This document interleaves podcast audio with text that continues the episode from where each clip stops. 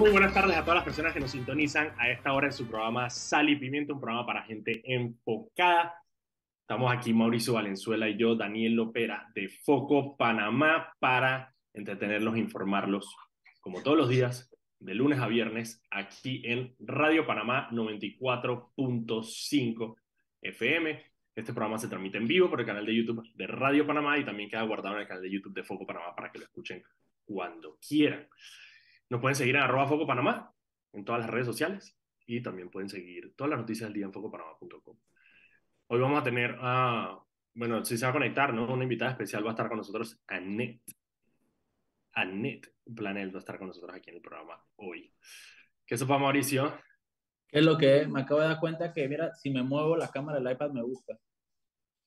Ah, sí, porque ahora tiene la vaina esa de que él sigue, así como el, el, el, hay un, un, filtro de TikTok de que él sigue caras. Sí, mira, sigue cara, está, está, muy pretty, recomendadísimo el iPad. ¿Pero es un iPad o es Zoom? Ah, creo que, bueno, no, bueno, no sé. Yo nunca he podido ni siquiera blurrear el, el, fondo de mi pantalla. es que, tú tienes el margi-zoom, el zoom marginal. Tengo zoom marginal. Ok, mira, hay varias noticias el día de hoy. Eh, no sé si quieres, no, vamos a esperar a Net después para comentarlo de todo sí. lo, lo, que pasó hoy. Pero la otra noticia, la noticia importante del día, honestamente, la verdaderamente la importante noticia del día es que Judy Meana renunció como vicealcaldesa. Ahí lo importante es que, a diferencia, por ejemplo, de, eh, de que lo que no me queda claro viene en su carta, si ella renuncia al cargo de vicealcaldesa, que es un cargo de elección popular, y de hecho hay todo un debate sobre si una persona de elección popular, que yo sé que tú lo estabas eh, comentando en el programa que yo no estuve el jueves pasado, pero si una persona puede renunciar o no. Sí, no, si puede renunciar, digo, puede la renunciar. primera vez que lo vemos en Panamá. Recuerda que a, apenas seis meses atrás incluso un alcalde renunció. No, miento, un representante renunció. Un representante, no, sí, no, fue un alcalde por el tema, de, una, una, un alcalde en Chiriquí, por el tema del, del ah, doble alcalde. Sí, esa, ah, fue alcalde, exactamente, por el tema de, renunció a su puesto como alcalde. Sí, eh, sí, sí, por ahí vi, vi, comentarios que decían que, creo que fue Ernesto Cedeño, no me acuerdo, que decía que, que no le parecía correcto eso de renunciar al cargo de elección popular. Eh, digo, yo, yo también, si tú me preguntas, es verdad, tú estás como rechazando la voluntad popular, la voluntad del pueblo. Tú puedes renunciar a tus labores administrativas, pero, pero yo sí veo medio raro eso de renunciar a tu cargo electo. Yo también, yo también lo encuentro muy raro porque al final, digo, tú tienes un mandato por los votos. Obviamente tú puedes renunciar, o sea, digo, o sea, bueno, Rollo no lo escogieron, pero Rollo también renunció a la presidencia, o sea, o sea tú puedes renunciar. Eh, pero déjame ver la carta aquí que puso Judy Meana, que eh, va Yo creo que ahí lo importante es que le da su plomito a Fábrega. Sí, sí, sí, sí, sí, sí. Le da, le da su plomito a, a, a Fábrega. Sí, ¿no? De hecho, ella lo que dice es que la razón por la cual renuncia es precisamente eh, por el carácter autoritario, eh, o no me acuerdo si usted usó la palabra eh, autoritario dictatorial que tiene, que tiene Fábrega. Déjame revisar si puedo, si puedo leer la carta aquí, que no la... Estaba, estaba por todos lados, ahora no la encuentro. Uh, eh, yo la tengo por aquí. Para ver, ah, aquí está. Dice, lo que dice es eh, a, a, José Luis Fabrea, que me risa que no le dice alcalde sino ingeniero, eh, asumí con compromiso la ciudadanía, ta, ta, ta, ta, ta, ta, pa, renuncio en este acto y por esta vía a mi cargo de vicealcaldesa de la ciudad de Panamá, ratificando mi voluntad, porque ella también tenía un cargo interno, que era un cargo de, una encargada de comunicación, no me acuerdo qué era lo que, el cargo que le habían puesto, pero sí está renunciando al cargo de vicealcaldesa. Ahora, ¿cuál es el problema? El problema con, con este tema con Judy. Judy ha sido una de las por olas, porque no ha sido constante, pero cuando Fábrega ha estado metido en, problemas, Judy ha salido muy diligentemente a defenderlo, a defenderlo a él y a defender la gestión. Eh, la última, de hecho, fue hace poquito con el tema de las, de, del, del desfile de Navidad, que se estaba criticando precisamente la contratación millonaria de una empresa para el desfile de Navidad. Eh, Judy Meana salió en la televisión a defender la gestión del alcalde. Entonces, uno, eso es lo primero que, que, que, cae un poco, que es como que, bueno, no sé si fue que te diste cuenta ahora de la, de la manera dictatorial o autoritaria en la que se maneja Fábrega. Eh, y la otra es que, digo, de alguna manera no, no, es, es imposible separar la acción de Judy eh, del comienzo de la época eh, electoral. Eh, entonces, digo, habrá que ver, ella ya dijo que ella, que ella quiere, que ella va a participar en las elecciones con el Molirena, ella se mantiene dentro del partido, eh, no sabemos todavía para, para qué cargo, eh, pero sí es un poco un sinsabor el hecho de que después de tanto defenderlo y ya muy adentrada la... la, la si, tú me, si tú me preguntas a mí, lo estratégico era renunciar como por diciembre, cuando empezó la vaina de la, de la luz de Navidad. Claro, obvio. Bueno, aprovechar, digamos, porque, a ver, a menos que tú lo quisieras hacer, pues si tú lo quisieras hacer ahorita, que está todo el tema del alcalde de, los impuestos, ah, no sé, eso tiene que ver más con el consejo, ¿sabes? Como que es, es difícil atarlo como tal a fábrica. En verdad, por más que es un tema muy sensitivo, tampoco ha agarrado como, como un vuelo como muy grande el tema del, del, del aumento de los impuestos. Entonces, no muy estratégico. Yo estoy contigo. Lo hubiera hecho o con alumbrado, lo hubiera hecho con la revocatoria de mandato, o sea, lo hubiera, si, hubiera, si tenía la, la idea de renunciar, creo que hubiera escogido otro momento más estratégico, sobre todo que Judy Meana es, eh, ella es estratega de comunicación, o sea, ella sabe de estos temas. Y trabajó como secretaria de comunicación del, de, de, la presidencia. Así que me extraña. Pero bueno, esa para, para mí, la noticia más importante del día, el tema de la renuncia de Judy Meana. Eh, habría que revisar cuál será el futuro político de Judy Meana ya está con, con el Molina. En el Molina todavía no ha decidido con, qué, con quién se valía. Así que vamos a ver qué, qué va a pasar con Judy. Ah, la reacción es eso. La mayoría de las personas, de alguna manera, eh, criticándolo un poco el hecho de, su renuncia tardía. Eh, Judy Mana, de hecho, es una de las personas que más tienen reconocimiento de nombre cuando tú haces encuestas eh, a nivel de, alcaldía.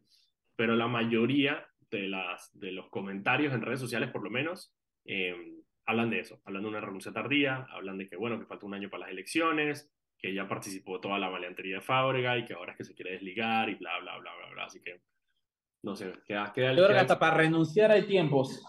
Hay tiempos y hay que ser inteligente, hay que ser inteligente. Ok, esa fue la noticia de Judy. Oye, el tema de, los, de, lo, del, lo de las víctimas en el terremoto de Turquía ya van por arriba de 12.000. Ay, ya, no, yo, yo vi una vaina de 5.000, estaban mucho por arriba. Ay, ya, van por 12.000 muertos. No, hombre, es que digo, chuchi, que no, la, la, realmente casi que he dejado de ver eso por el estrés, ¿no? porque ahí demasiado triste la foto, todo está, está muy bestial. ¿no? Uno, de la, uno de los cuestionamientos que, que leí en redes sociales eh, es el hecho de por qué Panamá tiene, tiene, tiene equipos, eh, digamos, entrenados en temas de rescate y muchos países han enviado los suyos eh, obviamente los más famosos, eh, por lo menos a nivel latinoamericano, son los mexicanos, que ya enviaron eh, un grupo de, de, de, personas a ayudar. Em, ¿Y por qué Panamá no ha enviado? Eso también es como que me parece... Yo, yo entiendo el hecho de que, por ejemplo, este tipo de, de, desastres sirven mucho para, en, para, que se, para que se capaciten a las claro. personas, a los equipos de rescate de los países. Eso, eso, es, eso, eso es casi que la principal razón por la que los países entren, envían rescatistas a estos, a estos, obviamente más allá de salvar vidas. Sí, eh, sí, pero también para que para, para Porque claro, porque tú necesitas, tener, tú necesitas tener a tus equipos de rescate preparados y claro. preparados, preparados en experiencias reales, pues. Sí. Para, cuando, para cuando estos tipos de desastres ocurran en los países, porque siempre ocurren, los terremotos, las inundaciones, sí, deslices, todo. Deslices de la, eso siempre ocurre. Entonces, no hay mejor eh, preparación que, que la experiencia real, ¿no? Entonces digo, eh, pero a la vez también puedo entender que la situación económica en Panamá no es la, no es la mejor. Es verdad, es verdad, puede ser. No puede es la ser. mejor. Y enviar una, una cuadrilla rescatista es sumamente costoso. Sumamente sí, puede costoso. Ser. Puede ser. De hecho, bueno, la parte de la crítica también era que sí habíamos enviado cuando, cuando el terremoto en México, hace poquito, sí enviamos. Sí, sí, pero mandar gente a México no es lo mismo que mandar gente a Turquía. Sí, bueno, hay, hay, hay, un vuelo de Turkish todos los días a Estambul, de Panamá. sí, sí, sí, No, pero digo, yo creo que la respuesta internacional ha sido, ha sido bien grande. Eh, Rusia mandó un barranco. Eh, los países europeos todos han mandado cantidades eh, de rescatistas y, y bueno, chuso, realmente la situación es muy fea ahorita mismo. No, no, no, horrible. Digo, Tanto en Turquía como en Siria. Sí, una, hay, varias, hay varias cosas que están, que están pasando. Uno, a ver, y recordemos que también que Turquía está en un momento difícil de su economía y de su situación política, eh, con el tema de, de, de, Erdogan. Turquía está como, es un país como medio bisagra entre Rusia y la Unión Europea, como que se lleva bien o al menos un poco bien con los dos. Eh, entonces, eso también como que ha, ha empezado a tener tensiones, eh, eh, como que ha empezado a, empezado a generar tensiones porque, claro, Rusia está mandando un montón de ayuda para, tanto para, para Rusia como para Turquía, para Siria como para Turquía.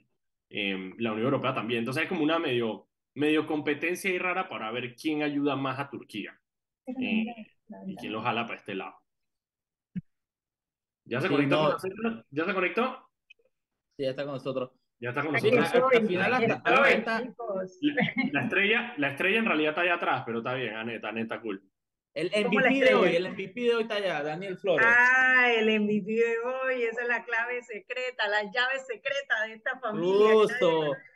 Ey, eso es cuando tú mezclas ahí que, chuchi, la, el derecho del CEFER y derecho de la UMA se encuentran, ¿no? No tienes idea, mira, dentro de todo lo incómodo, malo, la rabia que te da el hecho de, de que esta gente pueda utilizar el sistema judicial para amedrentar, no a nosotros, porque ellos saben que nosotros no nos vamos a dejar amedrentar, es para las personas que están viendo, para que digan, miren. Claro, completamente, y eso es súper interesante eh, entenderlo, ¿no? Este tipo de acciones eh, man, ya yo creo que está más que entendido que a Foco tú la agarras y le haces lo que sea y al final sigue y se pone mejor y mejor y mejor y, es casi contraproducente hacer este tipo de, de ataques tan bajos como lo que hizo Ricardo Martinelli. Pero el fin real de esto es justamente amedrentar a los otros periodistas, a la gente que opina, a los comentaristas, a incluso a los funcionarios que investigan.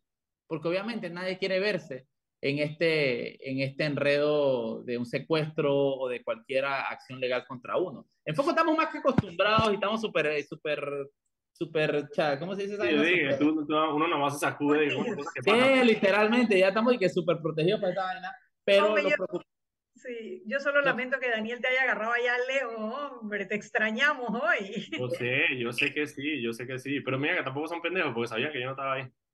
Ah no, sí son, sí, son bien, sí son, bien, pendejos, realmente sí son bien pendejos. no, no, lo de hoy, mira, esa, y, obviamente... Esa acción de hoy, esa acción de hoy fue que rookie, rookie, rookie. No quiero quitarle, no quiero quitarle mérito, obviamente, a, a, a Daniel, que yo sé que es un excelente abogado, pero eran como 15 abogados de Martinelli y el pobre muchachito con saquito ahí afuera del edificio y, o sea, ni nada. Lo agarraron recién parado ahí de que... con la mano atrás, con la mano atrás. no, pero, pero súper interesante. Hay una muchacha en redes sociales que lee, lee las gesticulaciones y los gestos de las personas. Hizo un análisis bien interesante de, de ese encuentro, ¿no? Está, está, bien, está bien brutal. Por eso lo mando para que lo vean. Sí, lo vi, lo vi. Mira, lo que te digo es que, digo, evidentemente esto no es una situación cómoda, no es algo que nos, nos agrade hacer. Ojalá que esto no tuviese que suceder.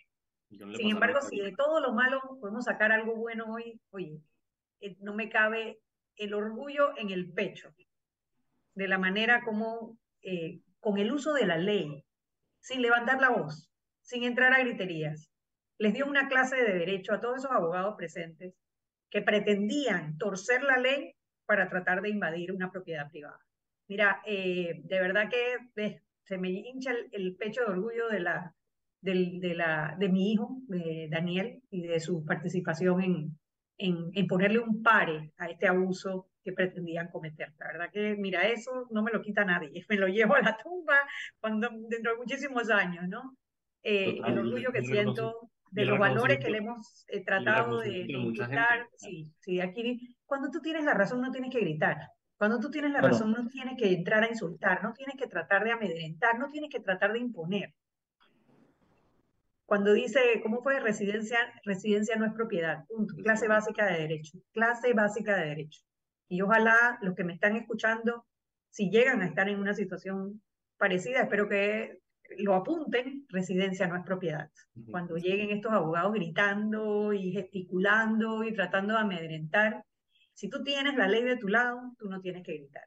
Y bueno, también eh, cada persona se busca que lo defienda quien se asemeje a ellos, ¿no? Eh, claro.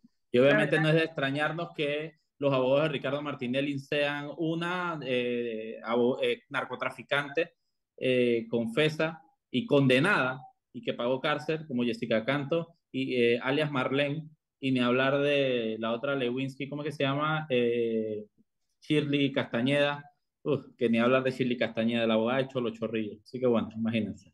Ahora, yo también creo que esta es una oportunidad para que se vea en vivo y en directo cómo se puede torcer el sistema judicial, cómo nuestras leyes permiten estos espacios que aprovechan personas que no quieren responder ante la opinión ciudadana eh, y que utilizan estos, estas, estas tretas, no para amedrentarnos a nosotros, amedrentar a las otras personas, cuando al final lo que tiene que responderle es la justicia. Él tiene que enfrentar dos juicios este año, uno por el caso de Business, otro por el caso de Brecht.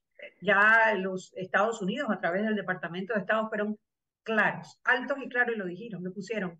Ricardo Martinelli está en la lista de los corruptos por haber utilizado su poder eh, por haber eh, para corrupción. Eh, el caso en España, que salió en el Confidencial, que tampoco es un secreto para nadie, ya se salió publicado y bueno, eh, y ahora Italia. Con el tiempo, claro, claro. Se le están acabando las mentiras y bueno, le toca tratar de, de utilizar estas cosas que parecen un poquito medidas desesperadas y un poco misógenas, tengo que decir también. Yo estaba haciendo también para atrás, mirando para atrás, ¿a quiénes ha demandado él? Ha demandado a Balbina Herrera, a Ana Matilde Gómez, y ahora a Kenia Porcel, y ahora va contra mí. Eh, no sé. Yo, yo, no sé mujer. Hay algo que hoy, la que hoy me quedó muy claro que Ricardo Martinelli es un grandísimo cobarde. Cobarde, porque lo que está tratando de hacer es amedrentar a las mujeres. Esta que está aquí no se va a dejar amedrentar. mira, son las 5 y 17, vámonos al cambio. Y cuando regresemos, seguimos hablando con Anet precisamente de lo que pasó hoy y de cómo las personas buscan torcer la ley, como dijo Anet, para poder tratar de esconder sus pecados. Vamos al cambio y regresamos. Y estamos de vuelta aquí en su programa Sal y Pimienta, un programa para gente enfocada. Estoy aquí con Mauricio Valenzuela, estoy yo Daniel Opera de Foco Panamá y también está Annette Planels acompañándonos el día de hoy. Uh, ya tenía rato, ya los extrañaba, hombre. Rato, rato y medio. mira, la última vez que hablaste en el programa fue cuando, para el tema de las medicinas, el tema del costo de las medicinas hace el año pasado, como a mitad de año. Oh, estoy muy vaga, estoy muy vaga. Estás paviando estoy paviada, pero bueno, si había un momento para entrar sería ahorita. Yo creo que... Sí, claro.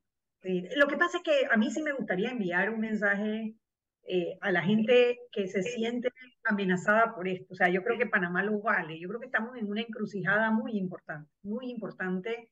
Eh, estas personas reaccionan de esta manera cuando se sienten acorralados. Eh, y no es para menos. O sea, ellos están enfrentando ahora mismo no solamente la justicia panameña, que puede no haber mostrado músculo anteriormente, pero ya lo ha llamado a dos juicios este año, uno por el caso New Business, que es un juicio que tiene suficiente peso, porque tienes muchas personas que han llegado a arreglos de pena y han confesado y han devuelto inclusive eh, acciones de los medios que fueron comprados eh, supuestamente a través de, contratos del Estado. en el caso de Brecht, que pruebas también hay muchísimas porque tienes una confesión en los Estados Unidos por parte de los propios hijos que lavaron el dinero de las coimas de Odebrecht por órdenes de su padre, según ellos mismos dijeron. Y tiene también muchas personas que han confesado, han devuelto bienes, eh, así que es un caso también sumamente sólido. Aparte de eso, ayer, bueno, nos enteramos esta semana que el caso en, en España, donde él está eh, imputado por el delito también de, de, corrupción y lavado de dinero por las coimas de FCC, eh, bueno, está avanzando el caso, les dieron seis meses más, eso se vence, qué sé yo, julio, agosto. Julio, julio Y eh, tendrá que enfrentar también la justicia en España o pues seguir huyendo o escondiéndose en Panamá. Y lo triste es que esté utilizando primero el sistema judicial para amedrentar a los que nos atrevemos a, a decir las cosas como están pasando, las cosas como son. Y por otro lado, utilizando el país para esconderse de la justicia internacional, pensando que va a poder manipular la justicia local. Así que eh, aquí hay un mensaje detrás para el órgano judicial, para los nueve magistrados de la Corte Suprema de Justicia, para los jueces, magistrados del Tribunal Superior. Están utilizando el sistema judicial para amedrentar la libertad de expresión, para el, el derecho del ciudadano a estar informado. No sean parte de esto porque al final, al final todo se sabe. Este país es muy pequeño, todo se sabe y pagarán por sus, por sus delitos las personas que han abusado de su poder. Yo creo que parte, parte, del tema y la razón por, cual, por el cual ataca precisamente a los que lo critican es que eh, él, puede, él puede tratar de manipular, como lo ha hecho en el pasado, el sistema de justicia de Panamá. Él puede tratar de quedarse acá de Panamá para no enfrentar la justicia en otros países. Em, pero los medios de comunicación siempre vamos a estar ahí. Y, y, los medios de comunicación que lo criticamos, vamos a hacer nuestro trabajo. Eh, Ese, que, se, que, se hueve, que se hueve Martinelli, que el mismo capitán del Guaychar lo va a sacar a aguas internacionales un día de esto. no, ¿no te acuerdas del cuento de que el man, va con un, el man va con un GPS ahí? Dice ah, ah, ah, para ver que no entran aguas internacionales. Imagínate alarma, lo... alarma, sí, sí, sí. Bueno, sí, no, no, no, ya estamos saliendo, regresa, regresa me acuerdo que cuando vino Blinken, el man estaba lo más cerca posible a aguas internacionales que podía estar. Sí. El man estaba en una isla por allá en Veraguas montado. Anthony Blinken, el secretario de Estado del sí, yo creo, yo creo, yo creo que lo, que lo importante de esto es darse cuenta cómo eh, está acorralado Ricardo Martínez. Se le están cerrando todas las ventanas a por haber. España, Estados Unidos, Italia, eh, eh, y, país donde haya hecho algo está saliendo, está saliendo ya eh, su inclusión a, la, a esta designación de corrupto por parte del gobierno de los Estados Unidos es un preámbulo para, para nuevas que, que, ya anunció la embajadora que, van a, que vienen en fila. Y esto es una medida más de desespero, por eso es, es, es casi chistoso verlo reaccionar a él y a su pandilla de esta forma, porque, porque es patético, es literalmente patético verlo así. Es decir, que bueno, en serio, ¿tú crees que secuestrando propiedades de gente que ni siquiera es, es ajena a foco, vas a amedrentarnos? ¿Vas a qué? Y, y, la gente tiene que dar eso. Y me, gusta ver, porque cuando tú ves la interacción de la gente en redes sociales y en los medios, es eso, es, es que tú sabes que ya este man está hasta la guacha y al final le queda, le queda de experiencia a los, propios, a los propios y pocos funcionarios que se están prestando para su maleantería hoy en día. Señores, Martinelli va a quedar mal y ustedes, y que lo tengan muy claro, nosotros vamos a proceder con las acciones legales contra todo el que se preste para esto. Y, y Martinelli, una persona que ni siquiera puso la cara por sus hijos, los dejó años en la cárcel, en distintas cárceles, ¿creen que lo va a hacer por usted? Un alguacil X, un funcionario judicial X, un X, un policía cualquiera que se presta para su malentería. ¿Ustedes de verdad son tan ilusos de pensar que Ricardo Martínez iba a dar medio centavo por sacarlos a ustedes en los enredos ilegales que se están metiendo, por actuar justamente, ilegalmente? Entonces yo creo que, que, señores, ni los diputados, ni los, los 15 diputados ya están en la mitad con un pie afuera del barco y ustedes creen que de verdad es que Martinelli va, va a defender. Así que bueno, prepárense. Yo solamente quería hacer un poquito de docencia sobre el tema del, del, del, del proceso del intento de secuestro. Eh, porque eso se hace en medio de una, em, de una demanda civil. Eh, es decir, primero que todo aclarar eso, no es, no, es un, no, es un, no es un proceso penal, es un proceso civil de una demanda. No es el Ministerio Público el que está allanando ni secuestrando. Es un juzgado, es un juzgado civil, donde la persona puede, si tiene suficiente plata para poner una fianza, eh, puede secuestrar eh, literalmente el, el, monto que le dé la gana, siempre y cuando esté dispuesto a poner la plata para que ese monto sea eh, para, para que ese monto sea secuestrado.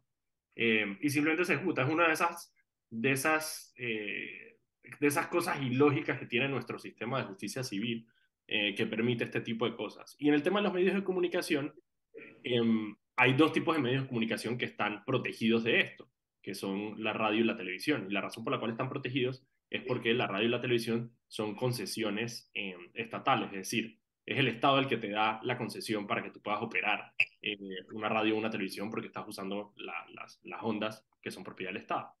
Eh, pero en el caso de los medios de comunicación impresos eh, o digitales, bueno, ni hablar de los digitales, no existe tal protección. Y entonces por eso, por ejemplo, la prensa está secuestrada por Ernesto Pérez Valladares, va haciendo la misma lógica que está pasando con Ricardo Martinelli. Simplemente el Pérez Valladares tiene suficiente plata para poder poner una fianza en tu juzgado y decir, yo quiero secuestrar este monto eh, y tengo que poner, creo que, corrige Mané, creo que es el 20% lo que tienes que poner eh, en fianza. O sea, ni siquiera tienes que poner eso. Tienes que poner una fianza que sea el 20% más o menos de lo que estás tratando de hacer. y esas fianzas se las dan aseguradoras, o sea, ni siquiera poner el efectivo, sino ir a una aseguradora que confíe lo suficientemente en él para poder presentar esa fianza. Así que cuidado que le cuesta nada, no le cuesta nada eh, y por eso lo hace. Esa es una de esas, de esas falencias que tiene nuestro sistema. Ahora bien, interesante, interesante lo que menciona sobre los medios digitales. Y eso es algo que, eh, que va a entrar al debate ahora. Porque, ¿qué pasa? Cuando tú vas a secuestrar, por ejemplo, un medio escrito, tú vas y la imprenta en un lugar, en un oficio. ¿Cómo tú haces con un medio digital? Un medio digital no está aquí en Panamá, no existe en Panamá. Es, eso está en una nube y esa nube está registrada en los Estados Unidos. Van a ir a Estados Unidos a secuestrar eh, un medio digital, porque la verdad que les deseo muchísima suerte tratando de explicarle a Blinken. Bueno, primero tendrían, que llegar a, primero tendrían que llegar a Estados Unidos. No, creo que puedan. Sí, sí, porque eso es el tema. Los medios digitales ya escapan al control de, eh, de estas acciones eh, que son físicas, ¿no? No sé si me explico. O sea, un servidor, ¿dónde está ese servidor? Está en una nube. Esa nube está Wyoming. O sea, vete a Wyoming a, a tratar de impedir eh, de que se salga, salga al medio todos los días publicado, ¿no? Bueno, y la prueba ha estado que por, todas las maneras que han intentado no lo han logrado y no lo van a lograr, no lo van a lograr. Eso es lo que yo, yo, yo estoy como Mauricio, me risa a lo que dice Mauricio, porque em, sale, salen ellos y salen con estas, con estas frases todas grandiosas, de que el foco se va a apagar. Es que, brother, mira, si no te has dado, si no te has dado cuenta, después, mira, nosotros, a nosotros nos han, nos han montado procesos judiciales, o sea, penales y civiles nos han montado diputados de la República, funcionarios del Ejecutivo. El narcotraficante más buscado del país. El narcotraficante más buscado, prófugo. Mm. Tenemos un proceso de eso. Eh, empresarios, em, empresarios de muchísimo dinero aquí en este país. O sea, ¿qué, qué le hace pensar eh, que una acción como la de hoy, eh, el intento de, de, secuestro del día de hoy, va a ser de alguna manera efectiva para tratar de, de, qué? Es que entonces no está claro, ¿de qué? Yo creo que están, tan, como dicen, están mirando fuera del, del.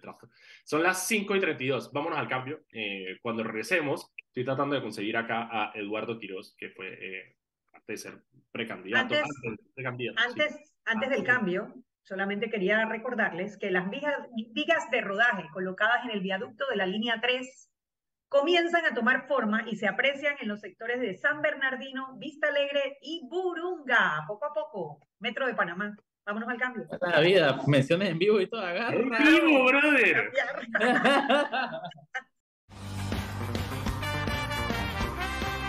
Estamos de vuelta aquí en su programa Sal y Pimienta, programa para gente enfocada. Estoy aquí con Mauricio Valenzuela y Anet Planel. Estamos acá como todos los días, de lunes a viernes a las 5 de la tarde, aquí en Radio Panamá 94.5, en Sal y Pimienta. Recuerda que pueden seguirnos en arroba Foco Panamá, en Instagram, Twitter, Facebook y TikTok, y también pueden seguir todas las noticias del día en focopanamá.com.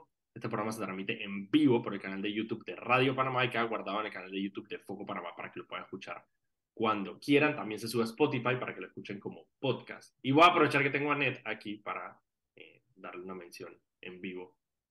Adelante, Anet. La, voy. La línea 3 beneficiará a una población de más de 500 mil habitantes de la provincia de Panamá Oeste.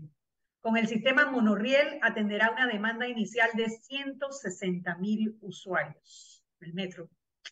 Eh, hay, una, hay, una, hay una mención por ahí que está grabada que, que tiene un typo. ¿Ah, sí? tiene como un trabalengua ahí. Un typo, no, son espontáneas, Mauricio. ¿Sabes? No, no, no. de naturalidad la vaina. Sí, mira, la gente, hablando de vaina, la gente o sea, Sabón la está cagando olímpicamente, pero Chuchi, el man acaba de anunciar que va a hacer una calle allá en Chorrera, en mi tierra, que yo dije, esta calle nunca la va a hacer en su, ya nadie la va a hacer, todo el mundo resignado y acabo de ver anuncio que la va a hacer. Dije, ¡oh! ¿Será que va, ¿será que va de candidato a diputado por la Gran Chorrera? Yo no sé, o será que hay alguien tiene una finca por allá arriba, porque es la clásica. Dijo, acabo de ver la que vos, Sabón, me pegaste una. No, Pepe, Pepe, Suárez, después de salir el mob, se tiró, ¿no? Él se tiró por allá por Chorrera, para diputado, que no salió. Es que casi todos los ministros, casi todos los exministros, ¿te acuerdas? Que todos trataron de tirarse para, para bueno, para el fuero, para el fuero penal. Hoy en día están enfrentando juicios. De hecho, hoy era la audiencia preliminar, ahora que lo dices, de, Pepe Suárez. de José Pepe Suárez, exministro del MOP, por el caso de la Domingo Díaz. Eh, no, no, ha no, ha, terminado de, dar el informe que salió de la audiencia preliminar, eh, pero generalmente lo que hacen los, jueces en esas audiencias preliminares es que se acogen a los 30 días que le da la ley para dictar si llaman o no llaman a juicio, ¿no? Pero hoy eh, está esa audiencia preliminar por el caso de la Domingo Díaz. El tema de la Domingo Díaz es que al igual que, al igual que en, en todos los que está FCC, hay, una, hay diferentes testigos que eh, ante la fiscalía eh, confesaron haber estado en una reunión eh, donde se repartieron esos contratos. Y la Domingo Díaz era uno de esos contratos porque se lo ejecutó eh, ICA de México, em, que estuvo en la reunión también, eh, en el cual Odebrecht dijo en qué, en qué contratos iba a participar cada uno. Y pues digo, una vez que tienen esas declaraciones así tan, tan, tan, tan descaradas, está, bien descarado salir a decir cualquier pendejada de persecución política o lo que sea. Sí, hay, hay buenas, hay buenas. Justamente hoy estaba eh, viendo el tema de Italia, el caso Impregilo, y también había unas declaraciones todas densas de que cómo se ponía de acuerdo la vítola con Martinelli, que para que, para, para que Martinelli diera declaraciones que los trabajos de Impregilo habían sido de mala calidad, etcétera, para por el otro lado querer sacarle plata a Impregilo, o sea, unas maleanterías y era, era un juego que, y por eso en ese caso en Italia, Martinelli eh, lo mencionan, es por, por caso de extorsión imagínate, de extorsión a la empresa italiana, man. Qué bestialidad. A mí siempre, a, Ana Matilde, siempre en unas, en, en la, ella, ella se guarda mucho las cosas que dice, pero siempre tiene la frase que ella, para referirse a la presidencia de Martinelli, dice la impronta mafiosa de Ricardo Martinelli. quedaba en la cabeza la impronta, que ella dijo que ella dijo eso cuando, cuando Barbara Stephenson en su momento, que ella tuvo ese encontronazo con Martinelli por el tema del, del casualmente la máquina pinchadora, que ella decía eso, la impronta mafiosa de Ricardo Martinelli.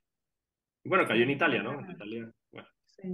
Suena como la de Sol Lauri que dice, habla del patriarcado tropical de ética flexible. Ahí es la peste, esa está buena. Mira, una de las, un artículo de ella, en una crónica sobre, sobre, sobre Mossack Fonseca, los Panama Papers, sí, habla del patriarcado tropical de ética pero flexible. patriarcado tropical de ética flexible. Solario le mando un abrazo. hay que ponerlo así en, en, en pensamientos y circularlo. también hablando, no, hay, y hablando de, de, de Sol, eh, eh, yo sí quería decir, digo, el, el, la enorme cantidad de, de, apoyo que hemos recibido eh, el día de hoy de mensajes. yo sé que ustedes están igual, pero hemos recibido mensajes de, de, todos lados, periodistas, de, gente de líder de opinión, de políticos, de todo el mundo.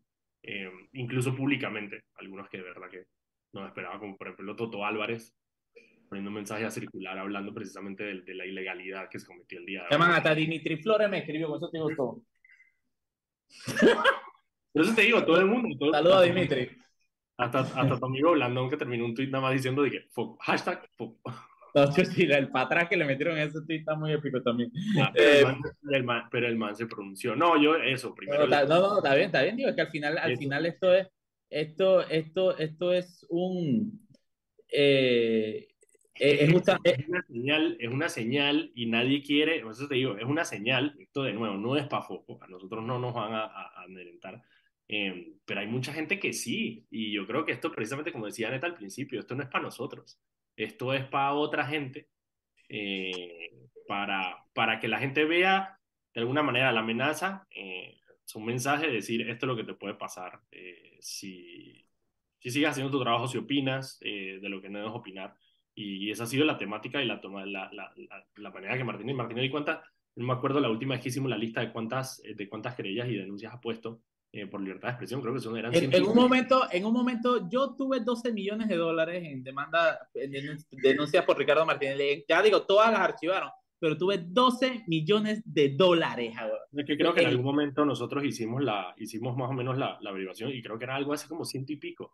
Tipo tenía... Pero para esa vuelta... Alguien odió al día, lo, lo, lo, denunció por un tuit. O sea, por esa, para esa vuelta neta estaba brava conmigo porque dice que ella nada más tenía 5 millones y yo 12. ¿Cómo era posible que te demande por más que a mí, ¿verdad? Exacto, que no, no, no, no. Si alguien me va a demandar más es a mi cara. Oye, oye, bueno, tú sabes, orden de edad, ¿no? ¿Sabes? Hay una está bien, está bien, está bien, está bien, está bien. Esa no me la van a pelear, pues, qué gracioso los dos. Esa no me la van a pelear. Pero es eso, es, una, es, un, es un mensaje a las otras personas y yo lo que les digo a, a, a, todos los, a todas las personas que puedan sentirse de alguna manera amedrentadas por esto es, hey, puede que un proceso, puede que un proceso civil o un proceso penal eh, eh, sea, sea caro en términos de, de, de, lo que puede conllevar una, una persona, pero muchísimo más caro es perder la capacidad de, criticar, perder la capacidad de hablar eh, y, y, pasar por lo que está pasando en otros países como Nicaragua, por ejemplo, donde no es, no es secuestro, es, es, es secuestro físico de los dirigentes, secuestro físico de los comunicadores, expulsión del país, cancelación de, de, registros de las fundaciones, o de, o de imposibilidad de, buscar acceso a fondos internacionales y eso es muchísimo más caro. Eh, así que les digo, les animo a que aquí igual que Foco, igual que nosotros, eh, que no se queden callados, que vale la pena pelear eh, y que es una pelea y hay que echar la pelea y la pelea por, por, por, por, la defensa de la democracia es, alguien la tiene que hacer y mientras más personas la hagan, más fácil se hace. Son las 5 y 45. Ah, Anet, ibas a decir algo. No, no, vámonos al cambio. Vámonos al cambio y cuando regresemos seguimos conversando.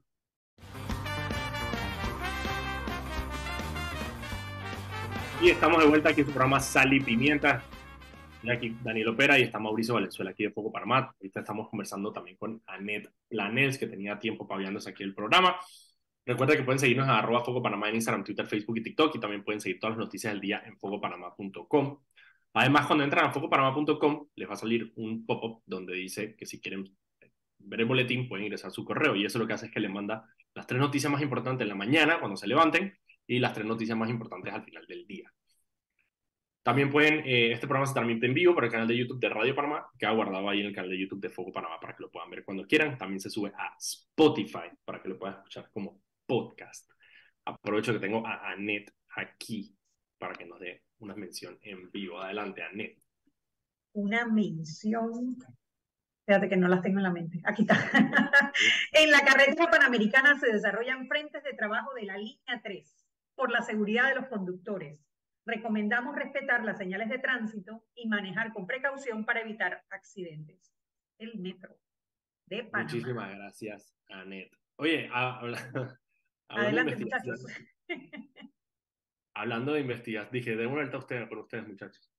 Hablando de, de investigaciones, eh, la Procuraduría de la Administración inició una investigación eh, administrativa contra el, contra el ministro del MIDA, Augusto Valderrama, por este video que circuló en redes sociales, no sé si se acuerdan, la semana pasada, donde él estaba en una reunión con arroceros y se escuchaba, sin ningún tipo de contexto, porque no sabemos el contexto del, del comentario, pero él decía eh, textualmente, eh, estamos, estamos violando la ley para salvarlos a ustedes.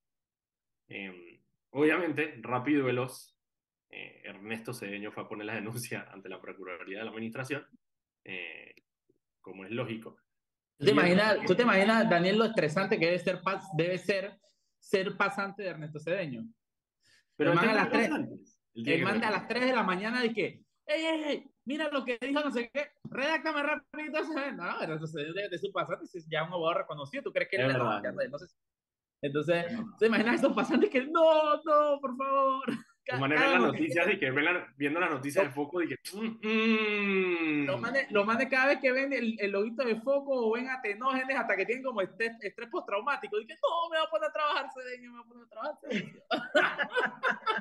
Ese man tiene que tener. No, y él lo que tiene que tener es que los pasantes tienen que tener esos modelos de, de, de, de, de demanda de inconstitucionalidad y de, ¿sabes? De solicitud de información, lo debe tener esos modelos ya afiladísimos. Eso nada más es de que copy, paste, cambiar nada más el, el, suceso, el texto y adelante vaya esa vaina. Ahora, tú sabes que ahora que dices eso de demandas de inconstitucionalidades, porque, porque hombre, a, ver, a veces damos las cosas por sentado. O sea, como que todos sabemos que Ernesto Cedeño va a presentar su demanda de inconstitucionalidad y no valoramos el tema. O sea, una demanda de inconstitucionalidad presentada por un abogado no te sale menos de 20 mil dólares mínimo, mínimo. O sea, Sí, sí, eh, nosotros eh, estuvimos planteando la idea de, de, presentar una demanda de inconstitucionalidad con unos artículos del Código Electoral eh, y esa es la cotización. O sea, no hay abogado que te cobre menos de 20 mil dólares por una demanda de inconstitucionalidad. ¿Por qué? Porque se requiere un entrenamiento específico. No es cualquiera que presenta, digo, puedes presentar cualquier porquería y ponerle la firma de un abogado. Claro. El tema es que eso tiene que cumplir con una serie de formatos que pocos abogados manejan en Panamá. Y tienen que hacer un, unos estudios previos a presentar esas demandas de inconstitucionalidad que no son relajos, o sea, le tienen que meter muchísimo tiempo.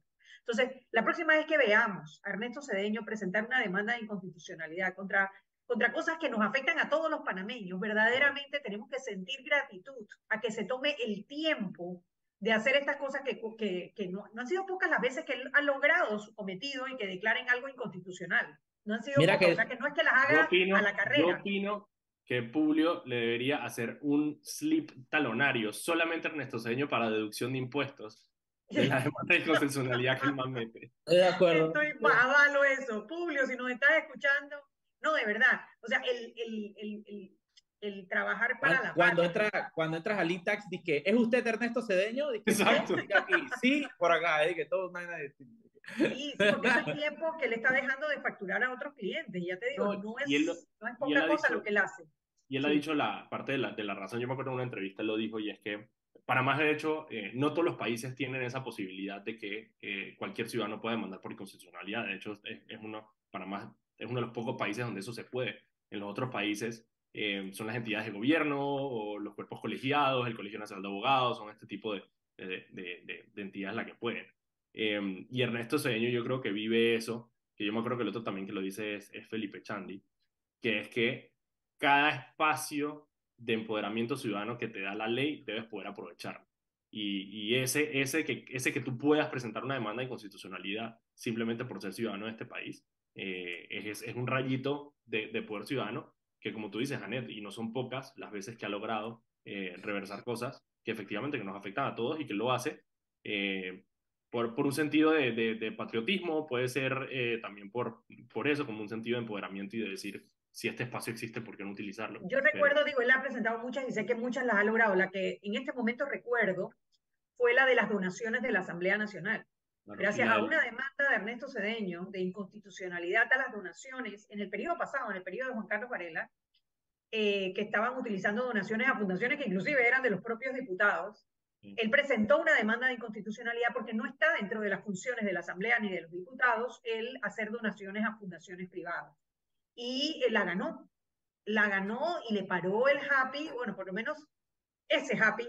Le cierras una llave, le cierras una llave, que no es poca cosa. Le cierras una llave. Y es una manera también de desempolvar nuestras instituciones, o sea, como, como por hacerse ejercicio, como que hagan pesas, ¿no? O sea, utilizar estos mecanismos, eh, lo que pone a prueba el sistema y eh, a veces el sistema nos sorprende. El sistema nos sorprende con fallos como aquel, ¿no? hablando, hablando de pesa, yo haciendo chiste de lo que pasó, yo le decía a la gente que, man, ¿cómo saber si Mauricio no vive en esa casa? Y que, man, vieron un juego de, que, un juego de pesas, se llevaron los mal y que de verdad que la gente me imagina a mí haciendo pesas ahí. no. Mira, no, lo, no le Mauricio. No, le a Mauricio, no le iba a decir yo ese chiste, pero sí, efectivamente. Apenas vi las pesas, fue de que... Eso, de que ahí no vive Mauricio. Usted, usted ha visto los brazos de Mauricio, ¿no? Eso no, no eso, Mauricio no ha hecho pesas en su vida. Yo no había visto la casa, pero apenas vi las pesas, fue dije, mm -mm, esa no es la casa de Mauricio. Yo dije, hombre, ¿no? Hubieran encontrado, no sé, que un pote de leche condensada abierto, una vez así, yo que me agarraron. Un arpón, un arpón, una vena de. La, así, una, una, un, una, un reptil de esto que. que Exacto. pero... Con cresta. Sí, sí, un gecko, una, tortuga, iguana por ahí. El huevo de sí, los paisanes, o yo qué sé. Pero más de que una pesa, yo dije, Camacho, esperaba más de ti. Pero bueno, nos quedan dos minutos en el programa. Eh, conclusiones, cada uno. Conclusiones, yo, yo, yo, yo, a empezar para que Anet termine así con una toda poética. Eh, digo, yo, yo me voy, yo me voy a, a lo que hablamos inicialmente, ¿no? Que, que, que, al final este es un mensaje que está tratando de, de, dar Ricardo Martinelli y su pandilla y su, y su, y su, y su literalmente, y su, y su red de delincuencia organizada a todas las personas, no a Foco, a, a, a, los que lo critican, a los medios, tratar de amedrentarlos, tratar de que dejen de hacer lo que están haciendo. Y yo creo que es importante no dejarse. ¿no? Al final, esta actitud de bully de Ricardo Martinelli llega a un tope. Ricardo Martinelli está ahorita mismo esquinado. Ricardo Martinelli está debilitado. A Ricardo Martinelli se le están cerrando cada vez más eh, todas las puertas y posibles ventanas y salidas que tiene. Ricardo Martinelli ahorita mismo internacionalmente es considerado un delincuente.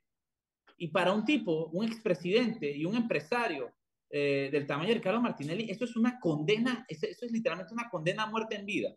Y, y, eso, y eso yo creo que, que, la gente tiene que entenderlo, pues. Eh, tiene que entender que, que, que, ese es un tipo que necesita ser procesado, un tipo que necesita pagar y tiene que pagar por los, por los crímenes que, que, que, que pueda haber cometido en Panamá. Y, y, echa para adelante, man. Aquí ya no, no, no podemos dejar, ya Panamá ya tiene que detenerse eso de que vivimos a la merced de bullying, pues, de, bullying político, de, de tipos que creen que el que grita más, el que ofende más, el que, el que demanda más, es el, es el que tiene la razón. Y no, man, Panamá es más que eso, man. Y vale SEO eh, estar a la merced de delincuentes, man. Y que la imagen de Panamá, yo recuerdo como la gente decía, es que Panamá es more than papers, consideraron los Panama Papers. Pero ¿saben que sí da vergüenza?